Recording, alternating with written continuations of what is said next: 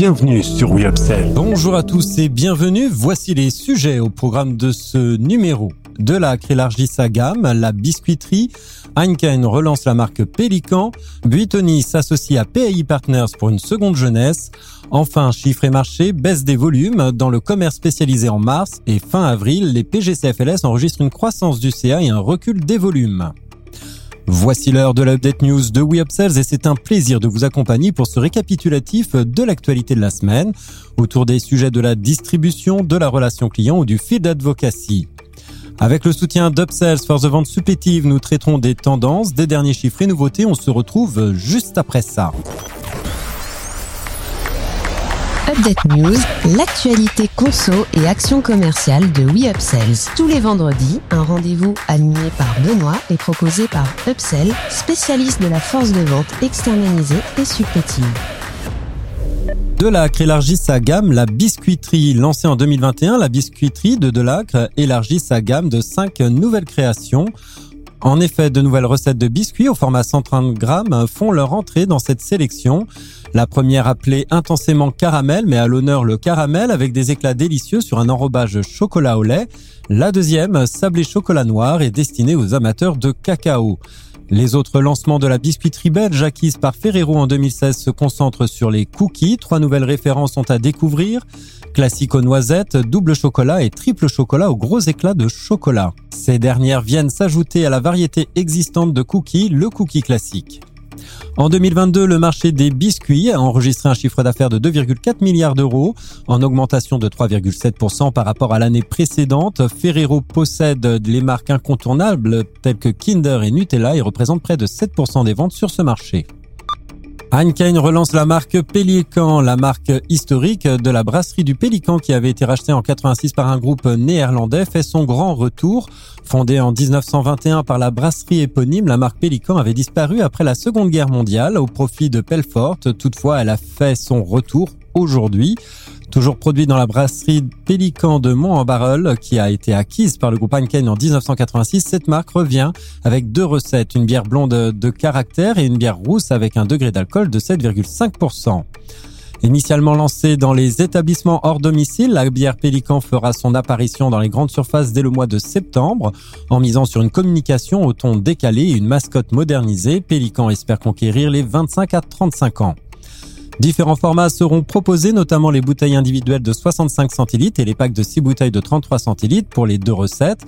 La bière blonde sera également disponible en canette de 50 centilitres, un emballage très populaire cette année dans les rayons bière. Il est à noter que le groupe Heineken profite du lancement de la marque Pélican pour introduire un nouveau rituel de service. En effet, cette bière n'étant pas filtrée, elle contient naturellement des levures qui se dépose au fond de la bouteille. Le brasseur encourage donc les consommateurs à retourner la bouteille avant de verser leur verre afin de réveiller ces levures. Pour faire un clin d'œil à ce nouveau rituel, une étiquette sur 10 sera imprimée à l'envers. Buitoni s'associe à PAI Partners pour une seconde jeunesse. Le 30 mars dernier, Nestlé et PAI Partners ont annoncé la création d'un joint de venture pour l'activité de pizza surgelée de Nestlé en Europe. Selon le communiqué de Nestlé, l'activité pizza de Nestlé en Europe génère un chiffre d'affaires annuel de plus de 400 millions d'euros et englobe les marques telles que Wagner, Buitoni et Garden Gourmet dans les pays tels que l'Allemagne, l'Italie, la France, l'Espagne, la Suisse, le Portugal, l'Autriche, la Belgique et les Pays-Bas. La nouvelle entreprise aura son siège en Allemagne et exploitera deux usines de fabrication, à Nonveller en Allemagne et à Benevent en Italie. Cette transaction est soumise aux consultations des employés, à l'approbation des autorités réglementaires et devra être finalisée au second semestre 2023.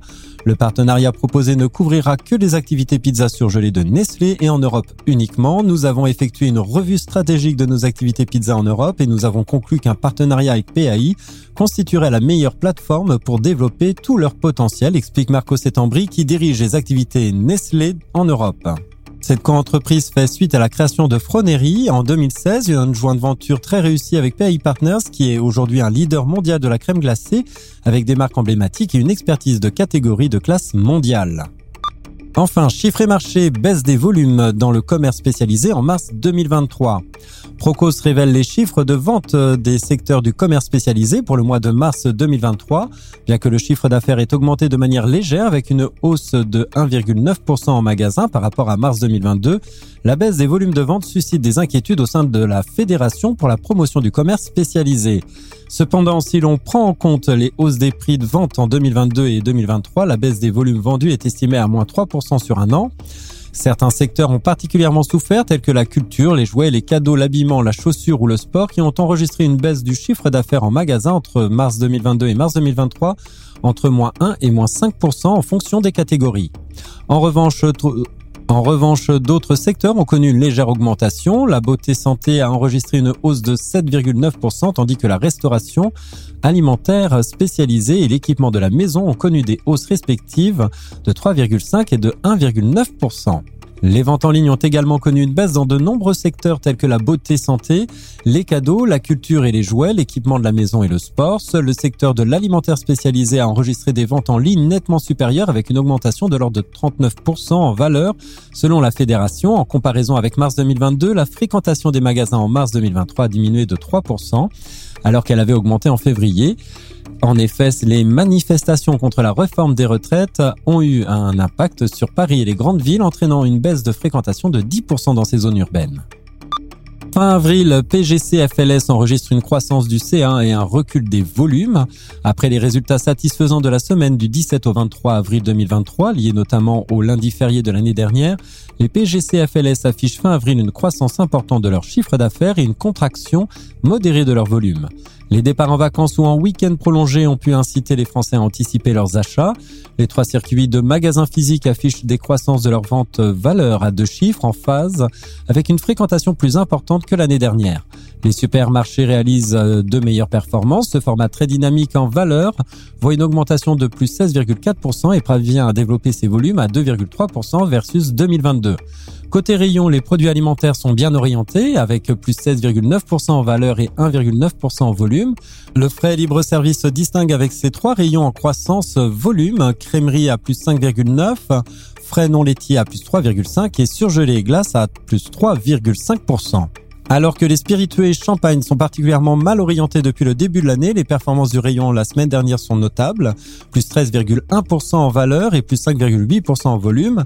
Les vins aromatisés plus 30% en volume sont présents parmi les catégories les plus dynamiques de la semaine et les champagnes affichent une hausse à 15,3%. À noter que les opérations promotionnelles aussi contribuent à ces résultats. Merci de votre écoute. Nous nous retrouvons la semaine prochaine. En attendant, abonnez-vous à la chaîne et au podcast de WeUpsells pour ne manquer aucune actualité. Enfin, n'hésitez pas à commenter, à réagir sur les sujets. Les équipes d'Upsell et moi-même, nous vous souhaitons d'excellents moments à tous.